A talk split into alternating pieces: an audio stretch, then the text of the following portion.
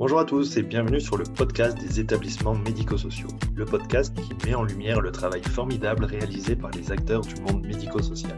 Je suis Arnaud Chevalier. Après 10 années en EHPAD, dont 8 en tant que directeur, je travaille maintenant sur la création d'outils, à la fois logiciels, formation ou matériel, qui permettent aux professionnels de pouvoir réaliser leur mission dans les meilleures conditions.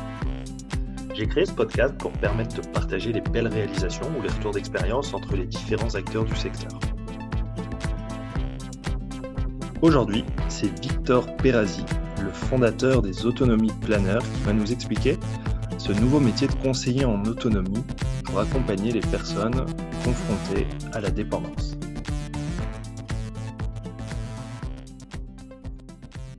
Alors, bah, salut Victor, merci encore de, participer à ce podcast. Euh, aujourd'hui, on va parler du métier que tu as inventé. C'est le métier d'autonomie planeur. Alors, est-ce que tu peux euh, bah, expliquer euh, ce que c'est qu'un autonomie planner Avec plaisir. Merci déjà de m'inviter sur euh, ton podcast, Arnaud. autonomie planner, c'est un conseiller en autonomie et un coordonnateur de services à domicile. Ça veut dire qu'on aide les personnes âgées à trouver les meilleures solutions pour elles en cas de perte d'autonomie. On soulage les aidants dans cette tâche aussi et on leur permet de trouver la meilleure solution, souvent à domicile parce que c'est leur choix privilégié, euh, et on le coordonne dans le temps, c'est-à-dire qu'on devient à la place de l'aidant celui qui va permettre à la personne âgée de, de rester vive chez elle parce qu'il y a des gens qui sont autour pour des prestations d'aide, mais aussi pour coordonner ces prestations d'aide. Et c'est notre rôle. Ok. Euh, alors, moi, ce que je trouve aussi, euh, en plus de, ce sujet-là, super intéressant, c'est aussi ton parcours. toi, tu as été directeur d'EHPAD, directeur d'une clinique SSR. Et à quel moment tu te dis, ben, je vais, je vais créer une, une, boîte, je vais créer un nouveau métier, à quel moment tu te dis, ben, il faut que je sois euh, autonomie planeur? Ouais, ben en fait, c'est pendant mon expérience d'EHPAD que j'ai eu l'idée. Et c'est du coup assez naturellement que j'ai quitté mon expérience d'EHPAD pour, pour me lancer là-dedans. En fait, je, je, remarquais que les personnes euh, qui venaient nous voir, souvent venaient nous voir pour trouver des solutions euh, à la perte d'autonomie de leurs proches. Voilà, maman, maman assis, papa commence à perdre un petit peu la tête, nous on n'arrive plus trop à gérer, c'est compliqué. Donc on vient se renseigner. Et en fait, au lieu de trouver un interlocuteur qui les conseille, il y avait un interlocuteur qui leur parlait de l'établissement et moi je leur vendais le, truc hyper bien, surtout que j'avais un établissement qui était bien. Donc j'avais de la fierté même à le présenter. C'était mon rôle, j'étais payé pour ça. Et du coup, les gens sortaient d'ici avec l'idée que, bah, génial, c'était la solution qu'il fallait. Sauf qu'il y avait un biais évidemment dans ma présentation. Moi, je n'étais pas toujours à l'aise avec ça et en même temps, je ne savais pas tellement quoi leur conseiller d'autre. Je n'étais pas là pour ça, ce n'était pas mon rôle. Et je me suis dit qu'il manquait quand même de conseils et que les gens arriver rarement à trouver euh, une assistante sociale ou les portes d'un pôle info senior, d'un clic, euh, d'un CCS. C'était assez rare finalement que, les gens soient passés par là. Quand bien même ils y, soient pas, ils y sont passés avant, euh, souvent ils ne trouvaient pas toutes les réponses. Donc je me suis dit qu'il y avait un problème d'orientation, de, conseil. Et puis c'est ensuite que j'ai découvert la problématique de coordination quand j'ai commencé à m'intéresser au domicile. Et du coup, voilà, j'ai pensé qu'il y avait une vraie un vrai maillon manquant dans toute cette prise en charge, euh, que les pouvoirs publics essayaient de résoudre d'une manière assez euh, euh, vue d'en haut, c'est-à-dire que les professionnels se coordonnent entre eux au service d'une personne âgée qui a un besoin. Ma philosophie et ma vision, elle est différente. Elle est mettre plutôt quelqu'un à côté de la personne âgée qui l'aide à coordonner elle-même ce qu'elle aurait fait si elle avait été autonome. Et du coup, c'est beaucoup plus efficace, beaucoup plus direct et aussi beaucoup plus humain, ce qui n'empêche pas évidemment que les professionnels se coordonnent entre eux. C'est toujours intéressant. Mais euh, voilà, voilà, notre vision. Et donc, pourquoi j'ai quitté l'EHPAD Parce que j'avais ce projet. Qu'à titre perso, j'étais euh, entrepreneur, je pense, dans l'âme, que j'ai vécu des années extraordinaires en direction d'établissement, parce qu'il y avait aussi trois ans en clinique euh, après ça. Et que ça m'a appris à, gérer une entreprise, à manager. donc, j'ai énormément appris. Et donc, c'était une belle école, je pense, pour pouvoir derrière entreprendre. Ouais, c'est top. C'est top de, revenir sur ce sujet-là qui est finalement vraiment Enfin, du coup, tu reviens vraiment et purement et presque, pas exclusivement, mais dans l'accompagnement, en fait. Euh, mm. l'accompagnement de la personne, c'est clair. Moi, je te rejoins sur le fait, c'est vrai que c'est vrai que souvent, tu es directeur d'EHPAD, tu, tu fais bah, des visites de ton établissement, mais c'est vrai que presque, euh, allez, une fois sur deux, les gens, ils viennent parce qu'ils se disent, allez, euh, ça va plus trop à la maison, peut-être il faut aller en EHPAD. Et en fait, ils viennent chercher des renseignements ultra généraux auprès de l'EHPAD. Et c'est mm. vrai que régulièrement, en fait, mais ils te le disent, ils disent ouais, bah, nous, en fait, euh, on veut pas venir en EHPAD, mais à domicile, c'est plus possible. Donc, euh, on se dit peut-être y a l'EHPAD. Et c'est là où toi, bah ouais, tu vas commencer à, tu sens que c'est pas forcément bon de rentrer en EHPAD, qu'il y a peut-être des choses à voir avant. cas pas mm. tout de suite. Et c'est vrai que quand tu orientes vers les gens, tu dis bah non, il y a le clic, moi je distribuais plein de plaquettes en fait. Mais c'est vrai qu'on mm. sent que les gens ils partent avec des plaquettes, donc ils se disent ouais, bon, c'est déjà ça. Et tu les as aidés qu'à moitié en fait. Et c'est vrai que je te rejoins sur, euh, ouais. ce. C'est vrai que, hum, que le, enfin, tu parles des clics qui donnent des plaquettes. Effectivement, j'ai vu moi-même ces plaquettes quand je suis allé voir certains de, mes clients avec euh, des informations, des dossiers à pas, pas remplis. Donc en fait, on je me rendais compte que les clics ont, un rôle qui est important et je ne les critique pas parce qu'ils font aussi à la mesure de ce qu'ils peuvent euh, faire. Ouais, bien sûr. Et, et c'est intéressant. Nous, on va juste simplement un peu plus loin dans la, dans l'accompagnement. Euh, et par rapport à la maison de retraite, euh, moi, je me rends compte effectivement que les gens qui me sollicitent aujourd'hui dans le cadre d'une recherche de maison de retraite, en fait, la plupart du temps, on arrive à organiser le maintien à domicile. Pour bah deux raisons. D'abord, parce que les gens ont pensé un peu trop vite que la maison de retraite, c'était la seule solution. Bon, mais ça, nous, on est là pour leur expliquer que ce n'est pas forcément le cas. Alors, parfois, ça a été le cas, hein, je précise, je ouais, bien sûr. Mais quand ce n'est pas forcément le cas, on leur dit. Et puis, il faut bien dire que notre service de coordination est un élément en plus qui favorise le maintien à domicile. C'est-à-dire que parfois dans nos, dans nos conseils, on a, on a dit euh, euh, vous pouvez rester à domicile à condition d'avoir, par exemple, euh, une aide à domicile, un portage de repas, la, la, la, présence d'une orthophoniste, d'un kiné, l'accueil de jour, l'équipe spécialisée Alzheimer, l'aménagement de telle et telle partie de votre maison, etc. Et une coordination de tout ça qui peut être faite soit par les enfants, et ça c'est possible, soit par euh, nous, un autonomie planeur, c'est un, service qu'on vous propose euh, en plus, évidemment. Euh, c'est un forfait dans le temps, sur une, un abonnement d'ailleurs sans engagement dans le temps, et qui permet à la personne que nous, on lui coordonne finalement l'ensemble des choses qui ont été mises en place. Et c'est vrai que sans ça, nous, ça faisait partie de nos préconisations. Ce n'est pas toujours le cas, mais pour cette personne, en l'occurrence, à laquelle je pense, qui était une, une, personne qui a une maladie de Parkinson naissante, donc elle est encore très capable de faire pas mal de choses. Elle-même, elle se rase, elle sort toute seule, elle peut même prendre le bus, elle se lave, etc. Euh, donc des aides à domicile, il y en a un peu. On, a surtout mis en place des activités de, stimulation cognitive, de vie sociale, etc. Euh, par contre, organiser elle-même son agenda, savoir ce qu'elle doit faire l'après-midi même, c'est très compliqué. Et elle est capable de déranger, entre guillemets, déranger la terre entière pour euh, savoir qui, où est son rendez-vous chez le médecin, quand est-ce que c'était, est-ce qu'il avait pas. En venant, auprès de lui en lui donnant notre numéro qu'il peut appeler quand il veut. En réalité, il ne nous appelle pas si souvent, puisque comme on sait que ça cadre bien, il est, il est rassuré. Et s'il a un rendez-vous chez l'orthophoniste à 14h, nous, on l'appelle à 13h en disant Voilà, monsieur, il faudrait, euh, faudrait euh, partir dans un quart d'heure. Euh, rappelez-vous, c'est le bus numéro 6, vous descendez à tel arrêt.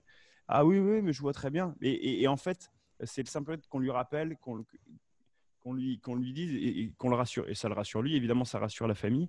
Et surtout, donc, ce service-là permet qu'il reste chez lui et ce n'est pas l'amoncellement d'heures euh, d'aide à domicile supplémentaire qui aurait changé les choses. C'est plus euh, euh, quelqu'un pour, pour driver l'ensemble et rassurer la, personne. Donc, pour revenir sur l'EHPAD, effectivement, c'est un monsieur qui nous avait sollicité, dont la famille nous avait sollicité pour une entrée en maison de retraite. Et en fait, là, il est chez lui et puis il est, très bien. Et si un jour son, son état de santé avance et que c'est compliqué et plus possible à la maison, nous, on sera là pour, au bon moment, lui conseiller euh, d'aller sur une solution alternative type euh, maison de retraite.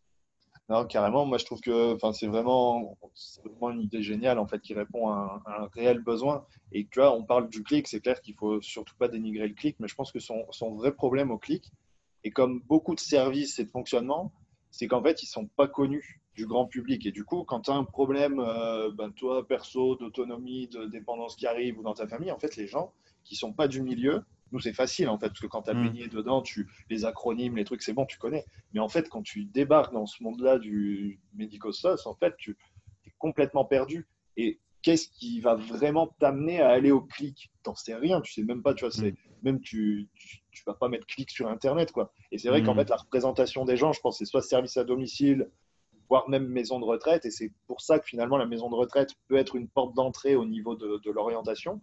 Mais du coup, finalement, le clic, ce qui va lui manquer, c'est de la visibilité. Mhm. Et du coup, comment, euh, comment toi, et je pense qu'on le voit hein, sur ton site, tu es présent sur les réseaux et tout, mais comment tu, comment tu fais justement pour être visible et pour que les gens qui ont la difficulté ben, vont te trouver en fait? Euh, ça, c'est un énorme enjeu pour nous, la, visibilité, la communication, l'information autour du fait que notre métier existe. Euh, moi, l'enjeu, c'est que dans 3, 4, 5 ans, n'importe qui en France se dit bah, tiens j'ai un souci avec ma mère bah tiens bah fais appel à un autonomie planeur il va il va te gérer le, truc dans, dans, la bienveillance dans l'accompagnement etc et pour ça bah, c'est un gros boulot de communication générale que j'essaie d'opérer et puis avec mes équipes. Et puis il y a une grosse communication très locale puisque comme c'est un service très local de proximité on est dans une communication de, de, ce que tu connais en tant que directeur d'EHPAD sur les, les prescripteurs, rencontrer des médecins, des assistantes sociales.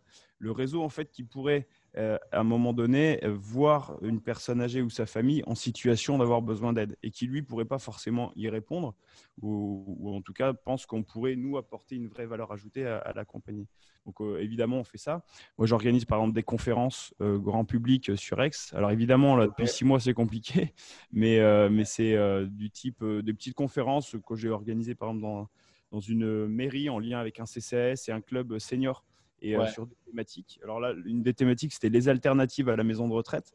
Un titre un peu accrocheur où, je commençais par dire que la maison de retraite, c'était une bonne solution, mais à condition qu'elle soit utilisée au bon moment, que qu'on n'y aille pas trop tôt, qu'on n'y aille pas trop tard. Et, enfin, moi, je l'ai vu en direction d'EHPAD. Le nombre de gens qu'on voit arriver, on se dit, il devrait être là depuis euh, déjà quelques mois. Bah, ou à l'inverse, non, mais parce parfois c'est trop tôt. quand les gens viennent te voir et qu'ils pourraient rester à domicile, moi je considère que c'est trop tôt. Et euh, bref, donc on en fait ce genre de conférences. Et puis euh, des conférences auprès des personnes, euh, des, professionnels, parce qu'on a un rôle aussi, nous, qui peut aider les professionnels libéraux à domicile. Les infirmières avec qui on travaille nous disent tous les jours, bah, tous les jours, régulièrement, merci d'être là, parce que finalement, vous nous permettez de nous recentrer sur notre métier.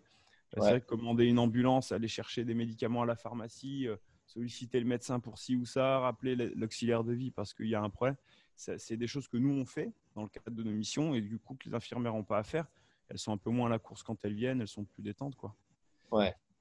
Ouais, elles sont vraiment dans leur job. Ouais. Et pour finir sur la communication, euh, bah, on essaye d'avoir une communication qui, qui, qui, dépoussière un petit peu euh, les codes habituels euh, et puis avec les réseaux sociaux, c'est vrai qu'on a une occasion de le faire. Euh, nous, on est présent sur Instagram, euh, sur Facebook. YouTube, j'aimerais bien développer aussi YouTube. J'ai commencé pas mal de, petites vidéos, mais j'ai envie de continuer pour donner du contenu informatif, etc. et peut-être que, les, peut-être que là-dessus, on a un peu plus de flexibilité et d'agilité que bah, les clics ou les pôles info seniors. Et, pourtant, il faut qu'ils soient, il faut qu'ils soient connus parce qu'ils ont un rôle de porte d'entrée. Et, je pense qu'on n'a pas véritablement le même rôle. Moi, de toute façon, je ne les vois pas comme des concurrents. Euh, absolument pas. Enfin, donc, euh, Oui, parce qu'ils n'ont pas les moyens d'accompagner dans la durée, en fait. Le clic, c'est de l'orientation au départ et après, euh, après le, réseau prend le relais, en fait. Ouais. Ceux qui peuvent, dans le, dans, un, dans le système de santé publique, accompagner dans le temps, c'est les gestionnaires de cas Maya ouais. Euh, qui font un vraiment très très bon boulot. En tout cas, moi, ceux que j'ai pu rencontrer, que ce soit ici dans les Bouches-du-Rhône ou en Auvergne-Rhône-Alpes, il y a vraiment du, un super job qui est fait. Le seul problème qu'ils ont, c'est qu'ils ont des critères d'inclusion qui sont drastiques. Ouais. Euh, et ils ont et on peut pas non plus les solliciter directement en tant que particulier. C'est en ça où, à mon avis, nous on est complémentaires de leurs propositions, c'est qu'on peut accompagner plus de monde puisqu'on a moins de critères d'inclusion. Euh, et puis les gens peuvent nous solliciter directement. Alors évidemment, la grosse différence, c'est que nous, on a un service payant, pas eux. Et, c'est bien aussi, puisque nous, bah, on ne pourrait pas accompagner tout le monde non plus euh, de ce point de vue-là. Euh, mais euh, notre métier s'inscrit un petit peu dans la veine des gestionnaires de cas, avec évidemment quelques spécificités, quelques touches qu'on a mis nous à notre niveau. voilà. Comme le métier d'ailleurs de care manager qui commence à être un petit peu à émerger, nous finalement c'est du care management. Simplement, on l'a fait peut-être avec un petit temps d'avance sur, sur l'émergence ici euh, et surtout avec une philosophie et puis une définition, parce qu'aujourd'hui, le care manager en France, il n'est pas tellement défini. Donc, euh, carrément, j'apprends un truc. J'ai jamais entendu ça. Ah ouais, Voilà. Alors, le care management, si, mais le mm. métier de care management, non. Ah comme un métier. Après, bah, c'est assez présent. Enfin, c'est assez présent. C'est présent dans d'autres pays d'Europe comme l'Autriche et l'Allemagne. Euh, c'est présent au Japon, au Canada. Euh, et même parfois très bien, ça, marche très bien. Et en France, non. Euh, parfois, on confond le métier de care management avec, le, avec un rôle dans l'entreprise d'un management qui pourrait être en faveur de, de leur personnel, toujours lié à ces questions sociales pour quand ils doivent s'occuper de, personnes de leur famille. C'est parfois et, ça commence à émerger. Il y en a qui commencent à le, à le, proposer, souvent à distance. Et moi, je considère vraiment que le care manager, que l'autonomie planeur, c'est un rôle qui doit se faire en proximité, en présence, et, on le voit vraiment tous les jours. Tout ce qu'on fait, on ne pourrait absolument pas le faire à distance. C'est-à-dire qu'il n'y a pas une partie de ce qu'on fait qu'on pourrait faire, par exemple le conseil, mais tout le reste, l'organisation, euh, avec ce lien de confiance concret avec les familles et la personne. Euh, et puis, euh, et puis, il faut être, faut être chez les gens pour sentir, et au sens propre comme au sens figuré. Tu, tu sens des choses quand tu arrives chez des gens qui te donnent des indications qui sont essentielles, qui te permettent de créer un lien qui derrière va pouvoir déboucher sur des solutions euh, pérennes, pertinentes, etc. Ouais, carrément. Non, surtout chez la personne âgée. Euh, du coup, par rapport à, par rapport à ça, puisque c'est vrai que tu as, introduit cette notion de, de, choses, d'un service qui va être payant, d'un nouveau service même, quel type de personne, quelle typologie de besoin, euh, pas, vous allez cibler, en tout cas, correspond à ce que vous faites? Euh, par exemple, là, parmi les personnes que vous accompagnez, c'est quel profil en fait? À quel moment, euh, quel type de personne euh, aurait tout intérêt à vous appeler? Alors, sur le, d'un point de vue autonomie, c'est les personnes qui sont dans une phase où la famille commence à se dire c'est, c'est compliqué.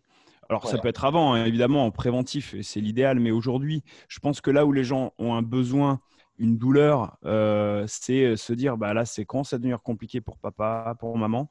Euh, nous, on n'est pas, on pas sur place, ou alors on est sur place, mais on a nos activités, où euh, ça fait déjà deux ans qu'on est dessus et, on passe deux, fois par semaine et c'est compliqué, on n'arrive plus à gérer. Et donc, les gens, ils commencent à avoir dans leur tête, euh, on, va commencer à penser à la maison de retraite. Je pense qu'à ce moment-là, c'est le bon moment pour nous appeler parce que justement, nous, on peut arriver à mettre en place des choses parfois très simples qui vont pouvoir soulager tout le monde, qui vont permettre à la personne de, bien vivre. Euh, et surtout à la famille d'être euh, plus sereine. Une de nos, notre proposition de valeur, c'est profiter des bons moments avec vos proches, on s'occupe du reste, parce que véritablement, les, familles, leur vocation, c'est d'être en famille, c'est pas de devenir les dents principales, le soignant, euh, l'auxiliaire de vie, le taxi, etc. Et ça n'empêche pas, bien sûr, de s'intéresser à ses parents et, d'être proche et de, filer des coups de main. Nous, nous, on prend toute cette partie un peu compliquée, on prend cette charge mentale, on arrive avec notre expertise, on met en place. Donc, d'un point de vue autonomie, c'est à peu près à ce moment-là. Euh, on, est, euh, on s'adresse à des personnes qui ont déjà une perte d'autonomie euh, naissante ou avérée, parce qu'on a pas mal de propositions à leur proposer, de, solutions à leur proposer. D'un point de vue, parce que j'ai cru comprendre dans ta question qu'il y a cette notion sur le point de vue financier qui peut faire appel à nous. Aujourd'hui, on s'adresse à une population euh, on s'adresse, on n'est pas élitiste. Il n'y a pas de notion. évidemment, c'est un service qui est payant, qui peut aller jusqu'à 500 euros par mois euh, sur notre service de coordination, euh, sur le service où on se déplace le plus, où on est le plus présent pour le plus de choses entre guillemets. éligible au crédit d'impôt, donc ça fait revient à 250. et c'est pas non plus rien. Après, il faut le mettre en face des autres solutions qui seraient promises aux personnes si on n'intervenait pas dans notre coordination. L'exemple du monsieur que je prenais tout à l'heure, c'est un monsieur qui a des ressources à 1200 euros par mois, qui a 300 euros de service à domicile, tout à pas déduit, etc. Parce qu'il n'a pas énormément de services. Si on n'était pas là, il devrait clairement trouver une solution de type accueil familial ou euh, maison de retraite. Euh, Il lui coûterait plus cher. 1800 euh, pour l'accueil familial, 2005, 3000 pour une maison de retraite ou, plus. Et, nous, avec 500 euros par mois, on s'occupe de la coordination de ces services-là. Donc pour 800, il est chez lui. Donc ces 500 euros, 500 euros qui sont un peu chers, si on veut, euh, en fait, sont pas chers du tout, puisque comparativement aux autres solutions qui s'offrent à lui, euh, euh, c'est économique, si tu veux. Après, évidemment, il y a des personnes qui ont plus de services à domicile. Et quand on a déjà 2000 euros de services à domicile, bah, rajouter 500 euros, c'est pas rien. après, c'est dans la même logique que les, autres solutions sont, sont dans ces ordres de prix-là. L'enjeu pour nous, c'est d'arriver à être financé par l'APA, par des mutuelles, euh, des caisses de retraite, etc. C'est aussi pour ça qu'on a une volonté de, se déployer, d'être présent euh, euh, au-delà de notre région d'origine qui est, qui est les Bouches-du-Rhône, pour pouvoir proposer notre service sur toute la France, intéresser des mutuelles pour leurs clients, parce que c'est un service qui est très différenciant et qui, est, et qui en plus, d'un point de vue simplement économique pour elles, permettent certainement des économies importantes, puisqu'on est là aussi sur de la prévention. Tout ce qu'on met en place permet d'éviter des hospitalisations en cascade, permet d'éviter des, accidents, etc. Ouais, là, je me dis, du coup, est-ce que les... ça ne peut pas intéresser les départements? Parce que finalement, plutôt que de payer de l'aide sociale euh, 1002, 1005 pour l'EHPAD, est-ce qu'il ne faut pas se dire finalement, en plus, si la personne elle souhaite rester chez elle, avoir cette notion de coordination euh, hmm. Je ne sais pas si vous êtes en lien avec les départements. C'est vrai que les mutuelles, euh, bah, ça marche aussi. Moi, je suis, en lien en ce moment avec les départements pour euh, pouvoir être autorisé et que nos services intègrent les, les plans d'aide APA. Qu'au même titre qu'une personne, on lui finance de la téléassistance, de l'aide à domicile ou un portage de repas, qu'on puisse financer une coordination véritablement, le monsieur dont je te parlais, il a un plan d'aide APA qui n'est qui pas énorme, puisqu'il a peu d'aide, peu d'heures. Euh, mais c'est quelqu'un où, s'il n'a pas se rend compte que son véritable besoin, c'est la coordination, hum. il, pourrait nous payer une partie au moins de nos services. À l'inverse, si on n'est pas là, la tendance assez naturelle, ça va être de dire bah, faut demander une aggravation et on va rajouter des heures par-ci, des heures par-là, qui ne sont pas nécessairement pertinentes, si tu veux, pour, pour prolonger son maintien à domicile. Donc, euh, et ça, c'est un vrai enjeu. Donc, moi, je, là, je rencontre, je rencontre les personnes, notamment du département, euh, en ce moment même. Euh, c'est des enjeux pour nous. Il faut certainement qu'on soit autorisé. Donc, c'est des démarches supplémentaires. Mais on va s'inscrire dans cette, dans cette démarche. Puis, la professionnalisation de notre métier passera aussi par voilà, passer ces caps-là de, certaines certifications, certains dossiers d'autorisation. et, et, on y est prêt. Oui, bien sûr. En fait, peut-être, euh, mais il va vous falloir un peu de temps pour avoir le, recul sur les choses. Mais en fait, c'est un moment vous allez peut-être pouvoir justifier qu'il y a un gain à la fois économique, en plus du lien social et du lien et du gain juste euh, dans la qualité de vie de la personne. Et c'est vrai qu'à terme, vous allez potentiellement pouvoir démontrer que par rapport, je sais pas, après ces statistiques, mais un échantillon de mmh. population, de dire avec ou sans autonomie planaire, bah, en fait, euh, on se rend compte que sur un niveau de dépendance équivalent, il y a besoin de moins d'aide parce que ouais, souvent ça se joue entre guillemets à des conneries parce que la personne elle est un peu trop livrée à elle-même et du coup elle va pas bien prendre ses médicaments ou elle va pas les avoir parce que ouais il faut aller les chercher à la pharmacie ou hmm. c'est moins bien organisé et du coup ça amène des, accidents ou des, difficultés supplémentaires c'est là où je trouve que c'est passionnant C'est clair, je pense qu'on arrivera à le, prouver et je suis certain que ça s'inscrit euh, en, plein euh, dans le mille de, des, de la dynamique des politiques publiques. Euh, c'est cohérent parce que c'est en fait ça, rejoint tout ce qu'il faut pour, pour que le projet soit, soit bien. C'est-à-dire que c'est humainement, c'est top, et économiquement, c'est cohérent. Ouais. même être efficace. Hmm. ça marche. Alors du coup, ouais, vous êtes pour l'instant dans les, dans les Bouches du Rhône. Alors concrètement, sur quel périmètre vous intervenez et avec quelle équipe? Nous, on intervient euh, sur euh, Aix-en-Provence, le pays d'Aix, Marseille, principalement. Il y a aussi des villes autour et potentiellement, on peut intervenir dans toutes les Bouches-du-Rhône, même si on n'a pas été encore dans tous les bleds de, toutes les Bouches-du-Rhône. Aujourd'hui, euh, on est deux autonomies planeurs sur Aix, euh, puisque recruté Léa il y a en mai pour justement bah, pouvoir absorber l'augmentation de, notre activité, accompagner nos clients. Euh, et puis on se déploie maintenant sur euh, Paris avec euh, Jessica ouais. qui développe une agence sur Paris 14-15e arrondissement et puis 12 communes autour de Clamart, donc dans les Hauts-de-Seine, et qui va pouvoir donc accompagner des personnes comme nous on le fait ici, avec notre même méthodologie, nos mêmes outils. Enfin, est autonomie planeur. sur, sur, sur Paris. Et ça, c'est top parce que bah, on, avait de la, on a de la demande à Paris. Ça intéresse euh, les, familles parisiennes qui souvent sont, euh, connaissent peut-être plus qu'ailleurs les éloignements familiaux des personnes qui euh, travaillent à Paris mais qui habitent à, en province. Inversement, peut-être des enfants qui sont venus travailler à Paris mais qui ont peut-être des parents qui sont en province. Alors aujourd'hui, on ne pourrait pas répondre dans tous les lieux de province, mais c'est un des enjeux.